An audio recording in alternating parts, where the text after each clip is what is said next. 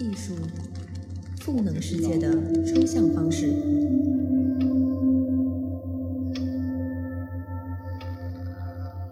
时间是一种多元的维度，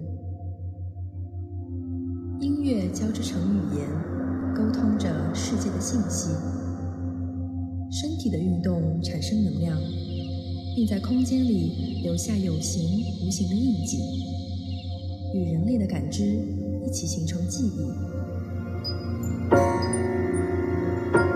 语言、能量、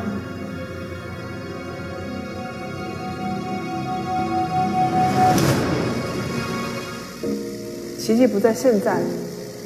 不在未来，而在过去。欢迎大家来到第三届天才计划的开幕式。历时九十四天，七百一十九部作品，十三部入围的总决赛，十四位复审评委，六位终审评委。第三届天才计划短片影展，今天和大家呈现在油罐艺术中心，很高兴和大家一起相聚在这个下午。与此同时，今年的天才计划的开幕，我们非常高兴再次携手艺术新闻和香奈儿一起共同呈现赋能创意女性论坛的第四场。今年是天才计划的第三年，对我们来讲是经历了非常重大的变革的一年。我们从今年开始介入到各大主流电影节的内容当中，和他们共同创作一些单元，和他们学习影展的经验，慢慢建立起 Nonis 天才计划的自己的公信力。与此同时，我们也非常清晰地看到了中国这些青年影像创作者的生存现状。在今年的十三部入围影片中，我们看到了非常多样的表达与更包容性的视野，以及同时代同频的议题。在国内的影展中充满了各种愁苦的这样的氛围当中呢，比如说以新城泽林为首的这种黑色幽默的作品，用简洁明快的节奏带给我们了欢乐与惊喜。像是黄金海岸大舞台、茵茵、河岸、刺骨，他们同时聚焦社会不同的女性群体的境遇与生活，以截然不同的方式书写了四种女性的叙事，而阿普杜。雁南飞、纳磊、长河落日这几部民族的题材呢，又跨越了北方的草原和南方的山林。镜头不仅记录下了人们不为人知的少数民族的生活，也触及到了社会下矛盾而复杂的群体心境。下面我们来播放，也是去年天才计划入围的呃导演田咖喱的一部作品《无感之谜》。时间并非线性，我们可以重返过去，解答今天，回忆未来。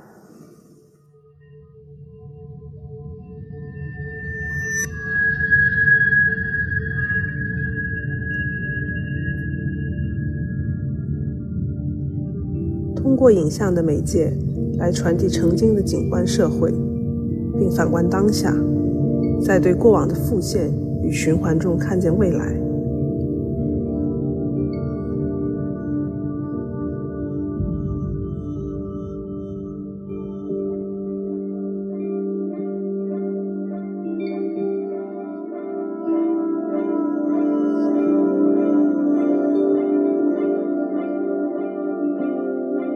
我们与记忆互动，在多重的历史和地理空间穿梭游荡，重新发现作为未来的一部分的当下。大家好，我是曹丹，艺术新闻中文版的出版人，然后也是策展人，也做过一些纪录片。那么，创意赋能女性是香奈儿中国和艺术新闻中文版共同发起的一个系列的论坛。那么，聚焦女性如何在创意这个领域，呃的工作克服困难和偏见，呃追寻梦想，大胆创新，呃如何赋能女性这样的一个系列。那么今天的论坛呢，其实是自二零二零年十一月以来的第五场，尤其是这次也是第二次跟 Knowles 联手合作。那我们在第三届的天才计划开幕之际举办这场论坛，叫“观看之道”，影像创作与时代的气息。那么今天大家可以注意到，我们的入场音乐是钢琴家陈夏弹奏的德彪西和肖邦夜曲。呃，这次呃，他也在我们的观众席，然后这次这个影片他也出演了这个《无感之谜》。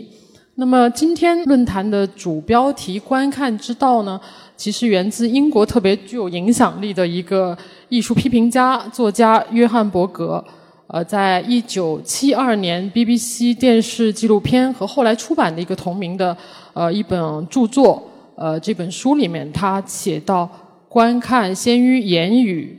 儿童先观看，后辨认，再说话。观看确立了我们。在周围世界的地位，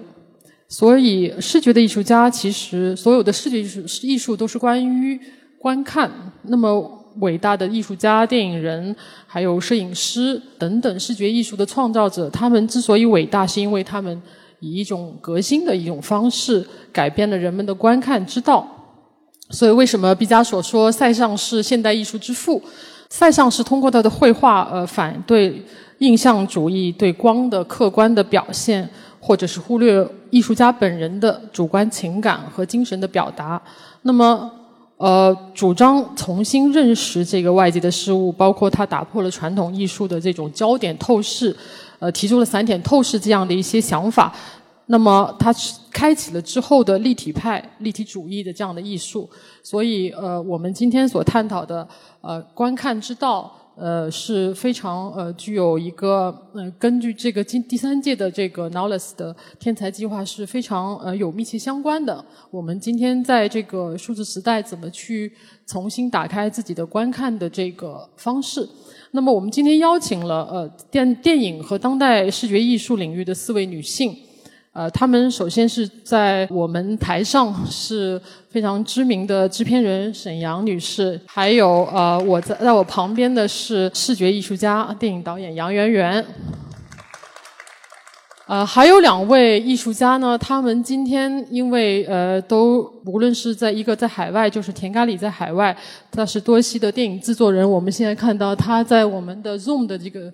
这个呃视频上面还有曹飞，然后他是今天在海口跟我们连线，大家可能也对几位艺术家还有电影人都比较熟悉。那么呃，我首先第一个问题主要是围绕着整个刚才我们看到的无感之谜的电影。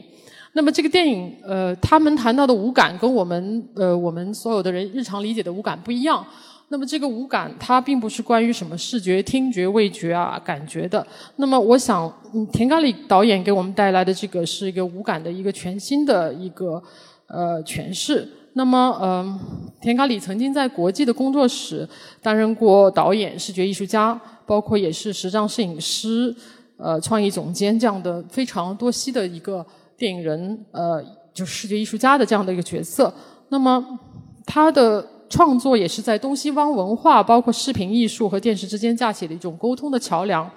包括他的他的创作也扩展到了三 D 的动态图像，呃，用这种方式讲述故事。二零二零年，他获得了呃第四十七届学生奥斯卡奖，呃的最佳另类实验电影金奖。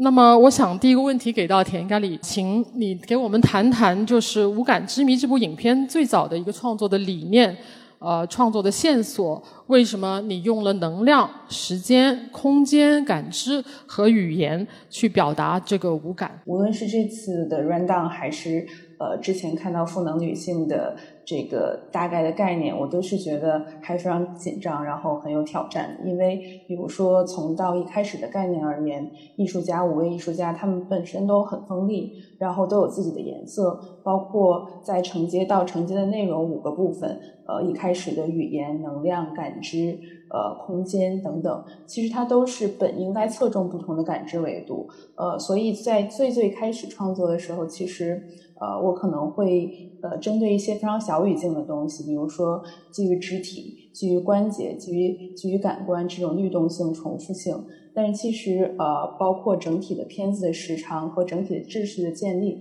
呃，都会在一开始产生的时候会觉得有些困难，所以而且会觉得有有一件呃流于表象吧，所以可能当时就是在审视我们如何再重新定义这种观看和被观看的区别，以及如何去掉我所有的经既往经验来超越音乐、舞蹈、影像、三 D 媒介这些载体的东西。所以说，可能我觉得简言之，在一开始创作的时候，我就并没有在呃。多想一些这种基于媒体的用衍生的媒介表达，比如说影像，比如说印刷，比如说音效等等等等，来增强这种沉沉浸性，而是用一些更加架空的语境来把这些东西呃串联出来吧。我觉得简言之可以说，呃，最一开始就是想给大家献上一只空空盘子，然后让电观者去填满和创造这样的。非常感谢。那么我们看到今天嘉宾里面有曹飞。在这部片子里面，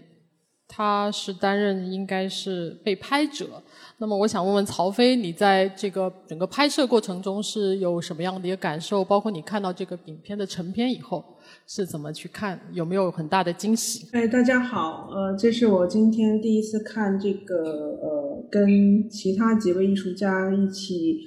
串联起来的这个剪辑。就是包括音乐家，还有其他的呃艺术家，呃等舞蹈家，所以我觉得可能恰好这个呃几位艺术家的这个创作的方向，还有建筑师啊，其实都呃串联了这几个感知的一种维度。那么作为影像艺术家的我，很多时候是我既在拍摄的内部，也在拍摄的一个外部。它也确实是一个，刚才也有陆阳提提呃提到的这个感知的这个外部性跟内部性。那么作为我的工作，我很多时候是去呃导演他人的一个创作，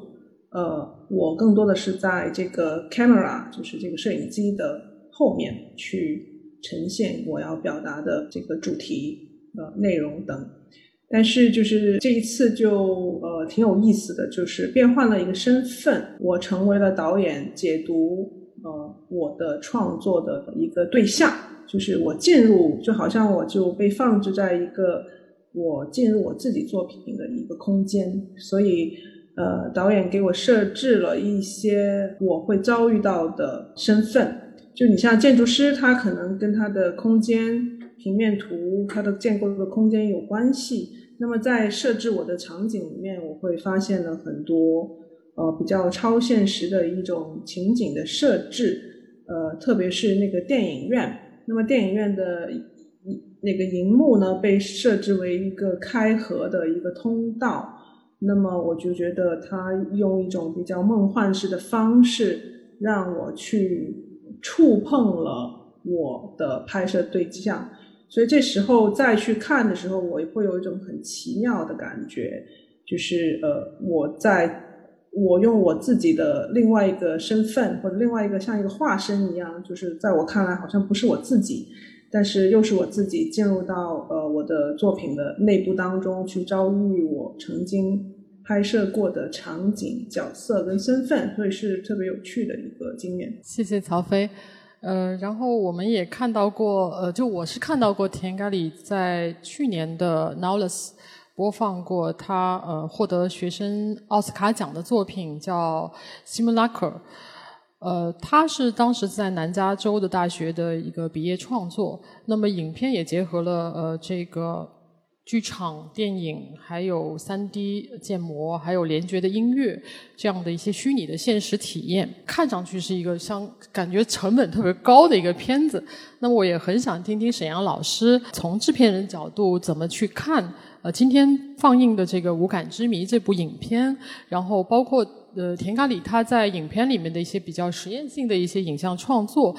这这一类的这种尝试，是不是能够给未来的电影生产带来一些启发？包括就是在影像生产，包括全球这种经济和社会的变化、新媒体时代，呃，包括我们碎片化的阅读。那么，我们这个今天的阅读特点会不会，嗯，因为这些就是会对这个未来的电影的创作有没有一些？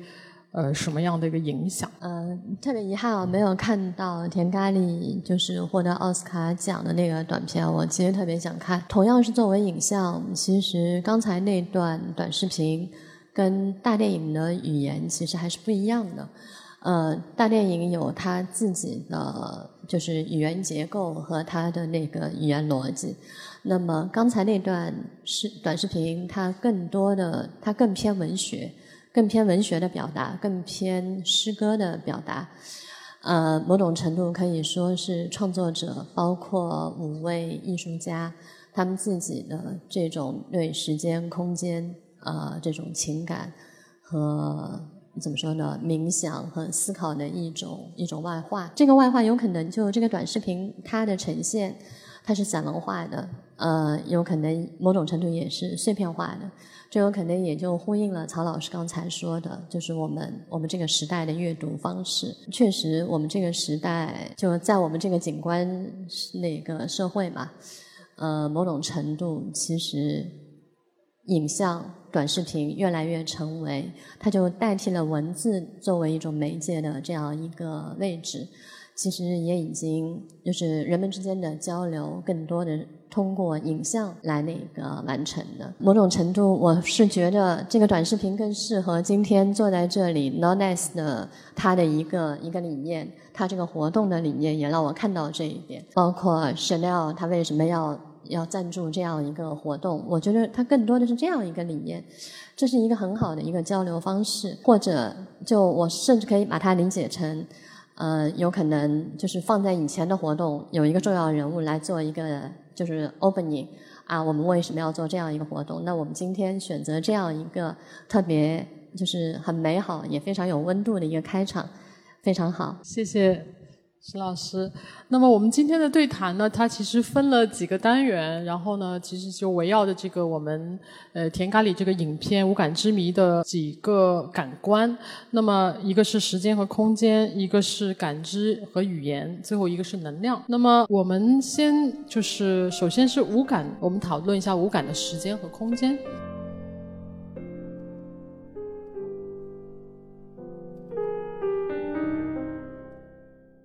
呃，影像艺术和视觉艺术其实都是一个时间艺术和空间艺术的一个综合。那么，影像艺术呢，尤其是凸显。呃，我记得这个一个非常著名的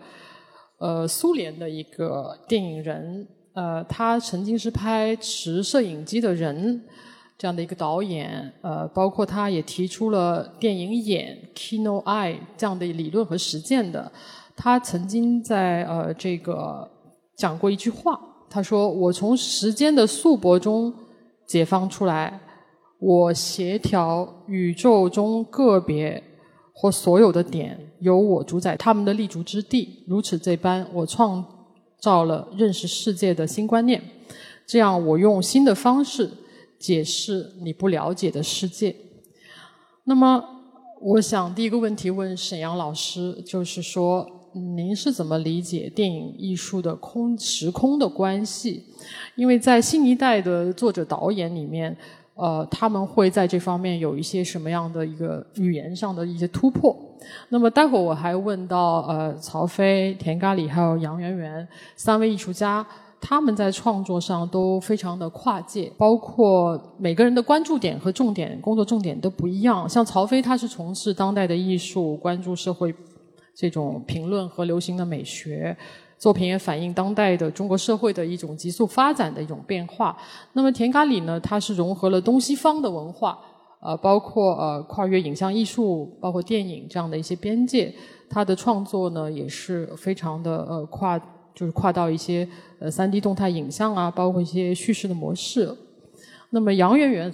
大多数的创作呢，其实都非常具有很强的文学性。那么呃。他在影像和写作这种糅杂的这样在一起。那么待会我会问三位艺术家，他们的艺术创作里面是怎么去构造时间和空间？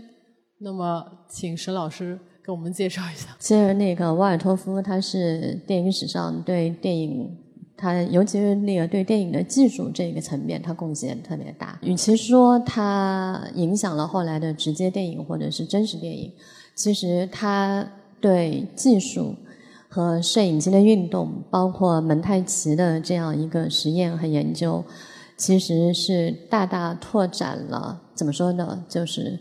电影的时空嘛。其实电影它本身就是由时间和空间构成的，这是它的一个基础。那么维尔托夫的，就这边肯定有很多学电影的，大家也都明白。就维尔托夫，他强调摄影机的位置、摄影机的运动，它的全知全能，它可以代替人眼所见的这个局限性，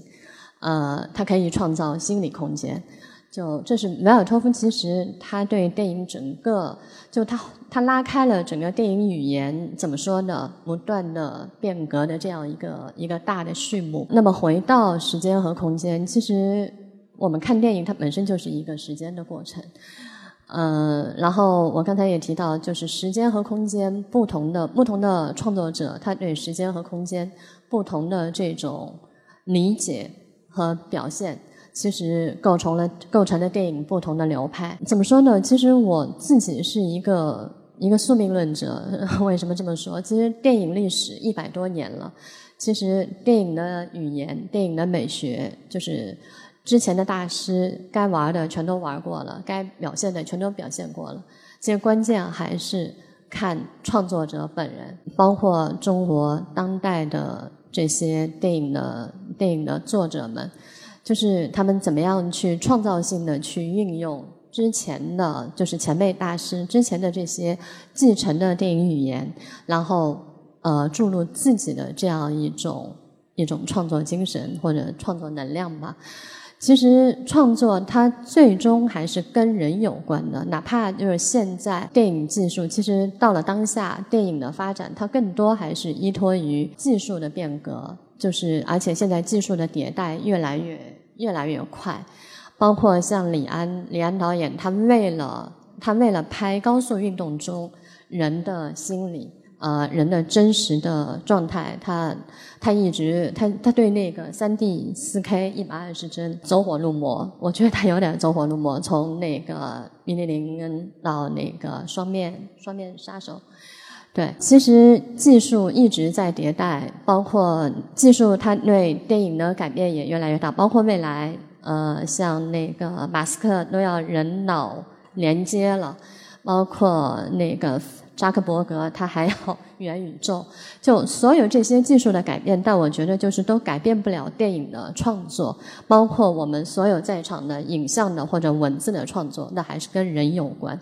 跟人，你跟世界的关系，你对世界的认知，最后是你对自己的认知，你对自己内在宇宙的这样一个认知有关。包括其实早在两千多年前，像亚里士多德就已经已经肯定艺术它的这样一个真实性。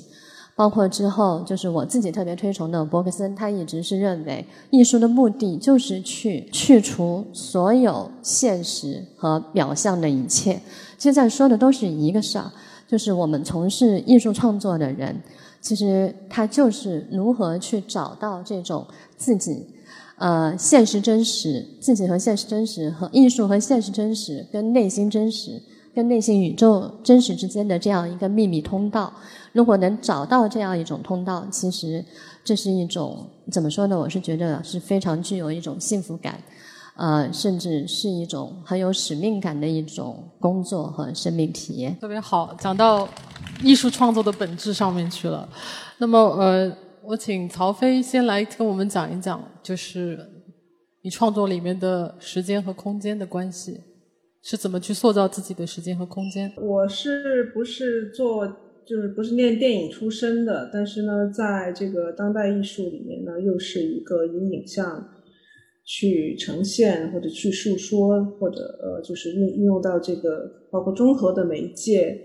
包括到虚拟现实等等的。那么其中在这个里面，呃，媒介本身它已经在塑造这个时间跟空间。那么如果是电影，它是呃，它还是用一种叙事的方式，呃，是承载或者作为一个电影里面的一个最主要的一个一个语言的话。那么，在当代艺术里面，其实很多时候是一种呃非叙事的一种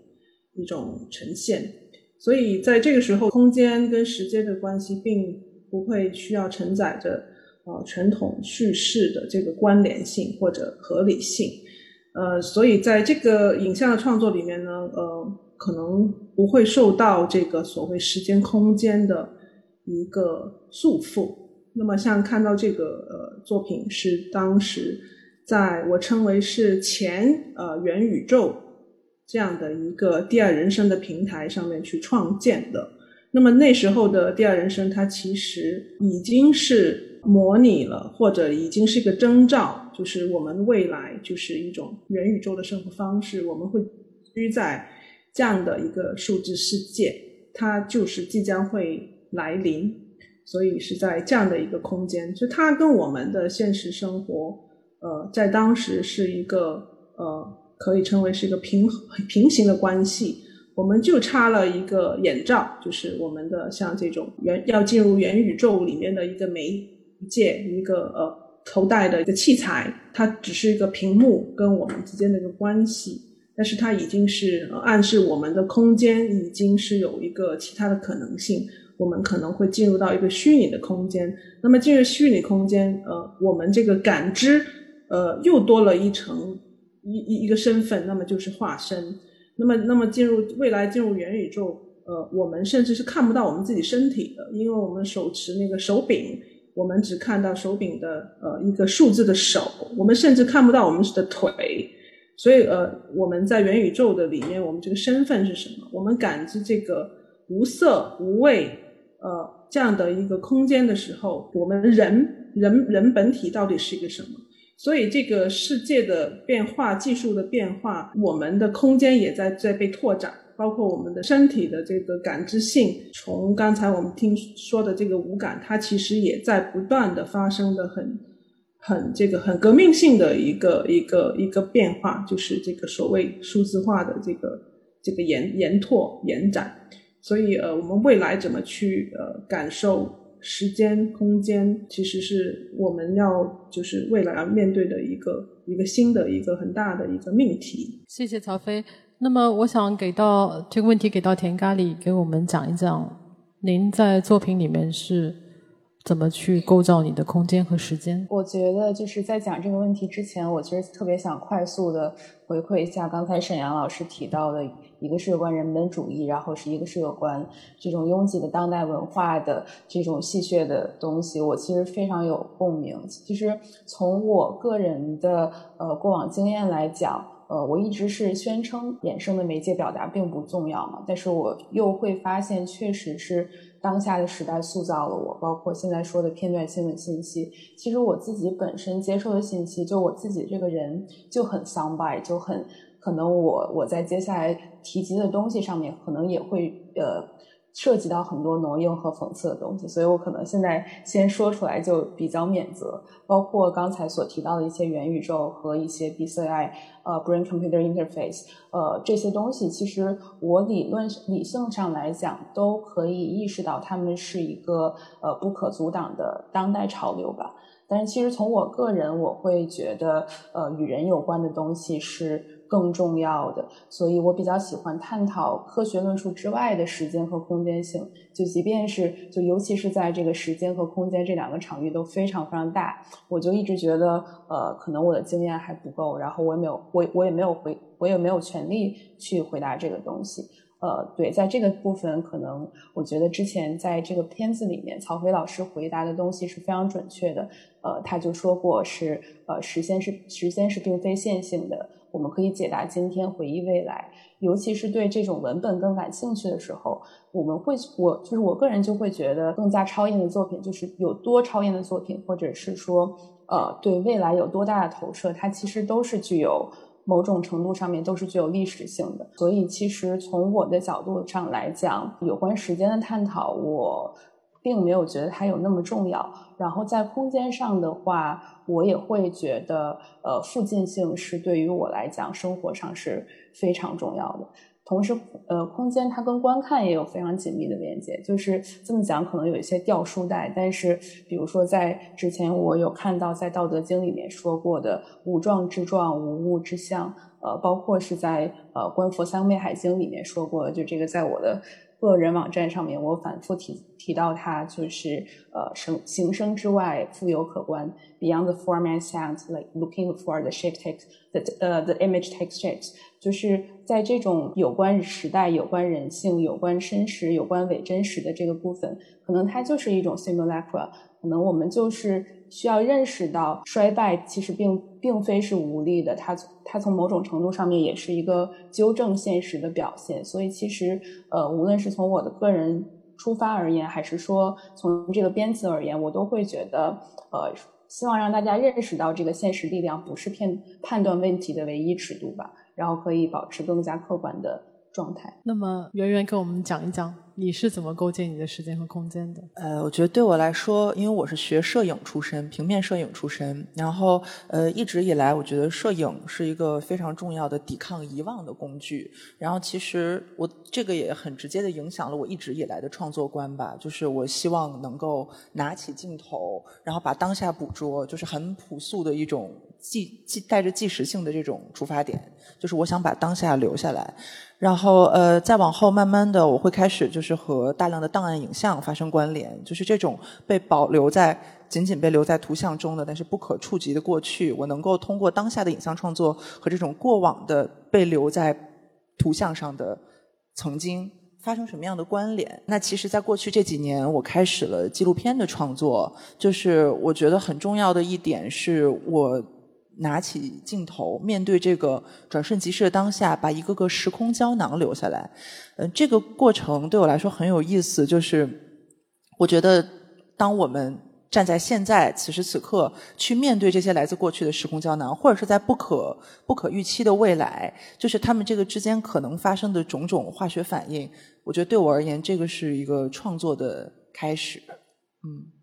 就是其实镜头。和声音可以捕捉到的这个画面与声音，不仅仅不仅仅是这些是被留在这两种感官是被留在这个时空胶囊里的，甚至还有那些难以名状的空气中的氛围，甚至还有就是当时在与拍摄者之间的那种 tension，就这一切都能被留在时空胶囊里的可能性，这是我非常着迷的。就作为一个嗯纪录片的拍摄者，嗯，我觉得这个是非常 powerful 的，特别。感谢四位电影人也好，艺术家也好，给我们给呃给到他们非常各自呃很不一样，但是呃又很有启发性的这个关于时间和空间的他们的一个感知和理解。那么我们下来可以到进入到第二个呃讨论的部分，就是关于感知与语言。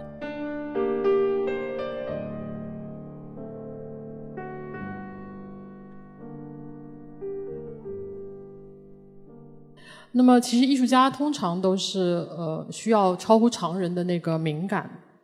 就是刚才沈阳老师也说到的那个，就是一个秘密通道。那么呃，但是光是敏感还不够，还要需要有表达的能力。怎么形成自己特别独特的、可以辨析的一种语言？尤其是一个特别漫长的一个过程。那么作品，他们的作品除了让母语的人能够。呃，看得到，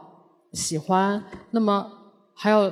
可能要到给到不同的文化、不同的民族、不同的文化背景的人，他们又能喜欢，所以我就想问一问呃在座的三位艺术家，因为呢。他们都非常活跃，不仅在国内，而且在国外都参与了大量的这个海外的一些文化的交流啊、展览啊、放映啊，也获得过很多国际的奖项。那么，我觉得我观察到很多艺术家、电影人，他们的创作可能仅仅是被国内的呃公众所认知，那么很难得到海外的呃这个观众的嗯了解或者认同，可能是因为题材过于。地方性或者它的语言缺乏国际化的一个原因，种种原因。那么，其实二十世纪九十年代以来的全球化，包括数字技术，啊，还有移民的问题、身份的问题、环境的问题，包括今天的疫情的问题，就是嗯，整个新冠疫情，其实也带来了不同地区文化产生的一个共同话题的这样的一个趋势。那么，我是希望今天我们把这个。感知和语言更 focus 在语言方面，就是说，我想呃问几位呃艺术家还有电影创作者，就是在你们创作的时候啊、包括在做制电影的一个制片的时候，呃，到底这个语言你们会怎么去考量？那么首先这个问题，我先给到呃曹飞来讲一讲。我觉得语言这个东西肯定是一个不断的一个形成，以及这个比如说艺术家成长的这个环境背景，他那个时代的是受到的这个影响。所以我一直就是说会强调的，就是也不是强调吧，就是说在别人谈到我的创作的时候，我我是脱离不了会谈论到，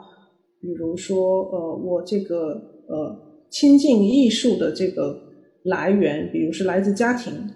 第二就是来自于呃我出生于一九七八年这个改革开放的这个元年，那么可能跟如果我们说用代际去区分艺术家。那么我觉得这个年份它本来是具有很高的这个辨识度，也是一个非常重要的一个时代节点。所以这些东西呢，其实一个外外部的东西呢，是成为一个艺术家的一个语言，塑造他语言的一个外部性。呃，那么因为这个一九七七七八年带来改革开开放，然后我又在南方成长，所以它必然带来了很多就是说呃外来文化的冲击，以及八十年代的这个流行文化。所以会在呃我的创作里面，这个呃对当代文化、流行文化等等的，它它必然是一个很重要的一个呃算是一个符码吧。那么呃那么成长这个区域也是塑造语言的一个很关键性，因为呃在珠三角地区成长，那么我就会有一个对珠三角地区的一个关注。那么这个关注呢，呃一部分是对一个地区的一个。呃，一个反身反身性，就是我既在这个地区成长，呃，同时，呃，我也把这个我我这个成长的地区作为我研究的或者关注的一个一个对象。那么，在说到这里呢，我也可能也会跳开去看，就是今天就比我更年轻的艺术家们，呃，比如小我甚至十几二十岁的九十年代后出生的青，就是年轻艺术家群体。他们很多都是在呃国外呃去研修成长，所以刚才乔丹也谈到了一个中中西文化的一个观看，呃，其实因为我们有了这个呃有一个不同的一个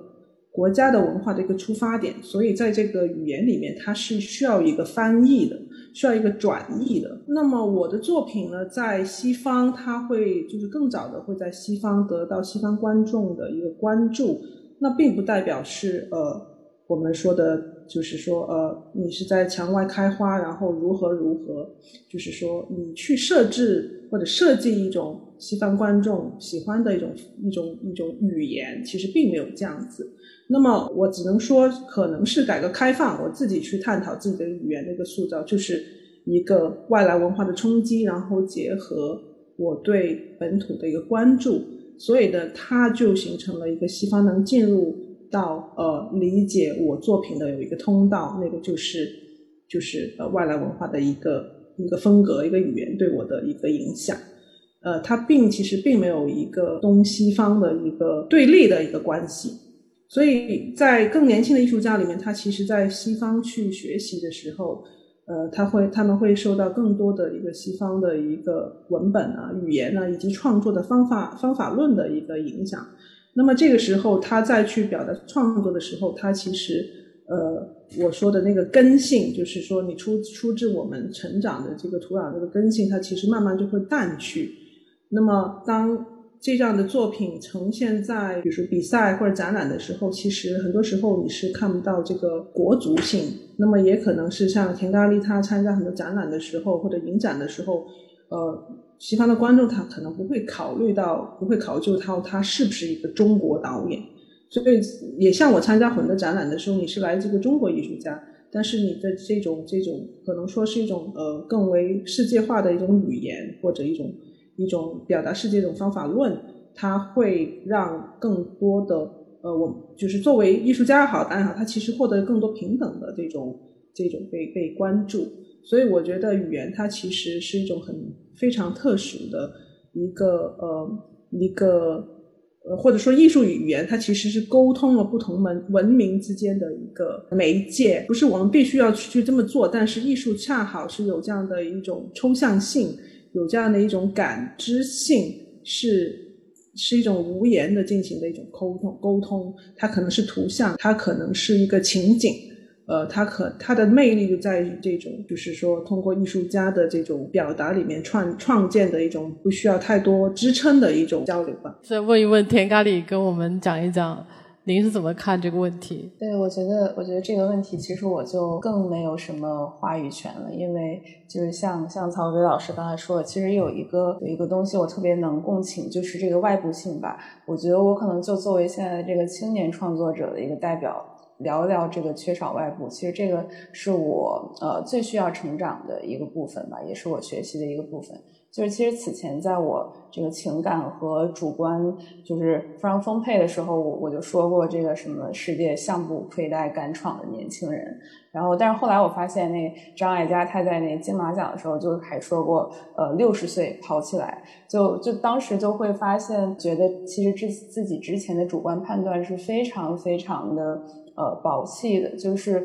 我觉得有一个问题就在于，呃，现在的感知、语言和能量其实都是来源于自己的，而且在创作的语境里面，其实也并没有什么。捷径，就尤其是比如说在呃十六、十七、十八世纪，就为什么这个人文主义会如此兴盛？为什么那个时候的学者都不涉及到我们现在的这些自我焦虑，也不需要自我辩护？我觉得就是因为呃，像曹飞老师说的，他们经历了这样一个变动的时期，但是我们没有。然后他们始终在追问，在批判的表达，在走出这个神学笼罩时代的种种命题的时候，崇尚这种理性和自由和科学民主价值的政治，就是它相炮就影响了大众，也确认了自身的价值。那其实，在我们现在的时代，呃，就是我作为一个创作者，我们我们过度针对针对自己是不是对的，或者是说。我们有一个批判性的表达，我们关心所讨论的概念、立场和主义到底是不是一个空盘子？我觉得这些，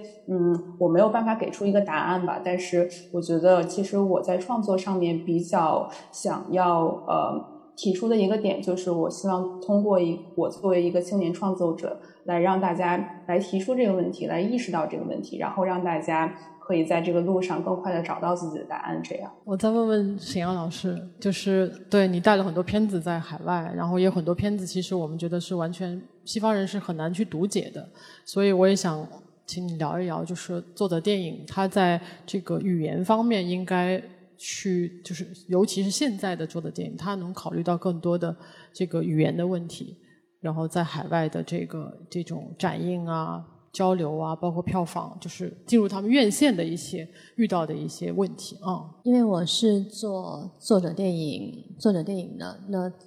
我不太喜欢用艺术电影这个词啊，因为它会相对会比较窄。那作者电影它无非就还是跟跟人、跟表达有关嘛。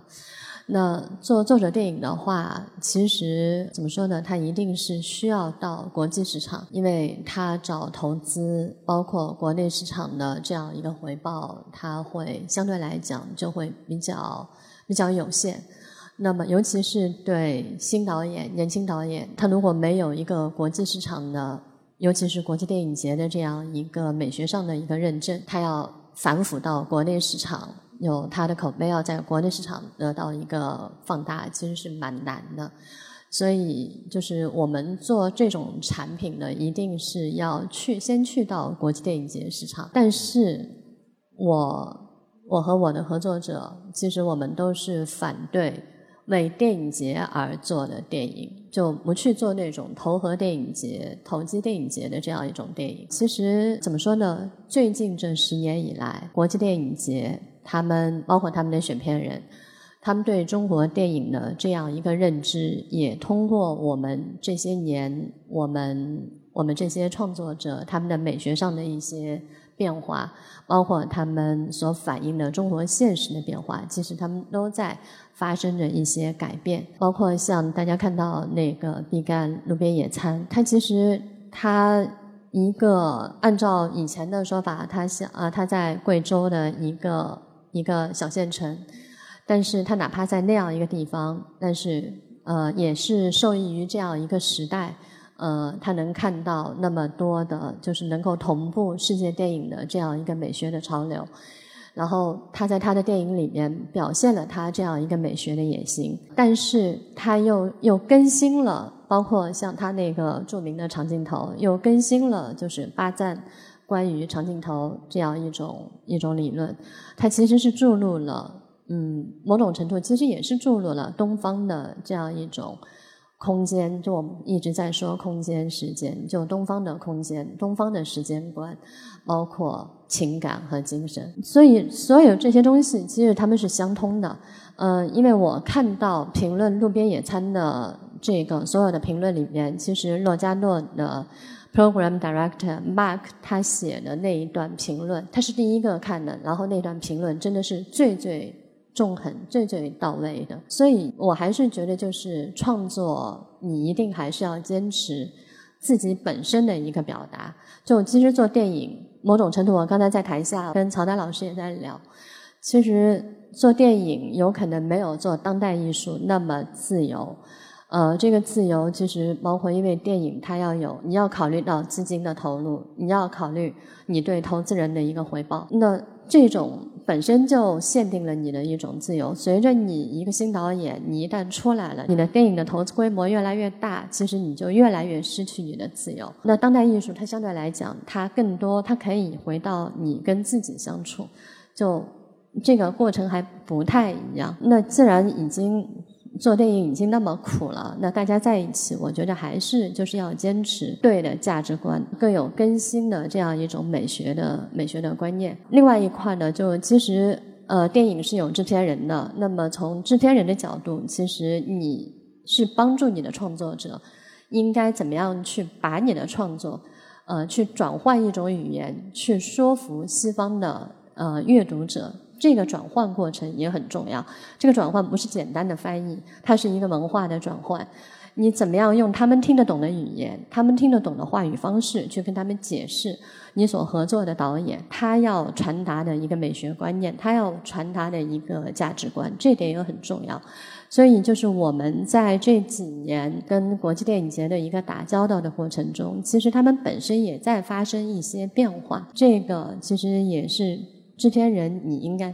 应该承担的一种一种责任吧，或者说是一种使命。那么这个难题，其实我觉得不仅仅是对电影，呃，就是不论是做的电影还是其他电影门类，其实这个难题也给到了我们做影像的艺术家。那么其中就是杨圆圆。那么他呢，就是在呃，其实今天他给我们带来了一部呃纪录片，叫《相爱的科比和史蒂芬》的一个片段，一个短片。那么其实这部电影呃，他拍了三，就是是一个他源自于他开始研究和探索二十世纪演艺圈中的华人女性这样的一个课题。当时他去了美国，然后呢，他呃透过记录这个美国移民后裔，就是这样的一些华人女性的一个群体呢。呃，去看他们如何去，无论是对于呃故国文化的这种所谓的呃跟故国文化的关系，包括他们呃融融入到这个呃居住国的这种主流文化里面，他们通过艳舞来表达自我这样的一个故事。那其实它呈现了一个非常复杂的种族。和身份的肖像。那么，呃，杨圆圆其实在这个片子里面也经历了一很长的一个筹款的啊这方面的过程。那么，我们先请他简单给我们做一点点介绍。想先回应一下刚才沈阳老师也谈到的这种，就是呃，电影与就是当代艺术这两种创作语言之间的差别。其实我自己在从二零一八年开始做这一整个项目，就是《相爱的科比与史蒂芬》，其实它属于呃，就是我这个长期拍摄海外华人女。女性的这个项目中的一步，嗯，这个过程中，就是其实我自己经历了一个慢慢慢慢的转型，因为其实最开始我去到美国驻地，带着这样的一个课题，说我想去寻找二十世纪海外华人演艺界，呃，二十世纪美演艺史中的海外华人的时候，我并不知道我会遇到这样一群，就是依然活得如此。精彩的、有生命力的一群女性，我本来以为我会找到档案，然后可能会做一个就是当代影像作品，可能结合档案做虚构，嗯，用一种我过去的创作语言在在在创作。然后，但是在这个过程中，当我遇到他们，就是一种很自然而然的情不自禁拿起相机，觉得我要开始拍纪录片，并且会是一系列的纪录片。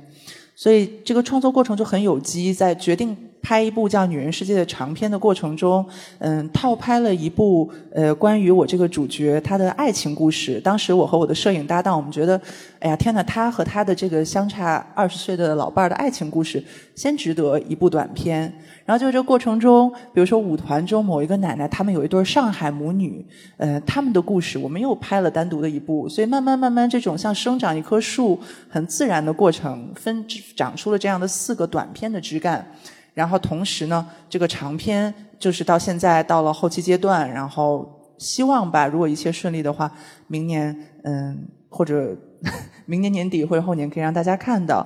然后但同时在这个过程中也有一些呃收集的一手文献啊、档案啊这些东西还会是以嗯嗯艺术展的形式然后呈现出来，所以挺想坚持一个嗯怎么说呢嗯比较多元的这种方式吧，既有电影嗯就是也在过去这几年体会到了电影创作之难，就是但是也是非常非常。我觉得仅仅是有电影才能够有的那种语言，它就是当荧幕一亮，所有人对着那一个荧幕的魔力，这个是我觉得任何其他的艺术媒介没有的。但另一方面来说，我觉得作为一个艺术创作者，可以拥有在空间中去呈现作品的这种可能性，我也不想失去它。所以很希望这样的一个项目可以在未来以一个比较多元的方式呈现给大家。然后我们下来到了进入第三个话题，就是关于能量。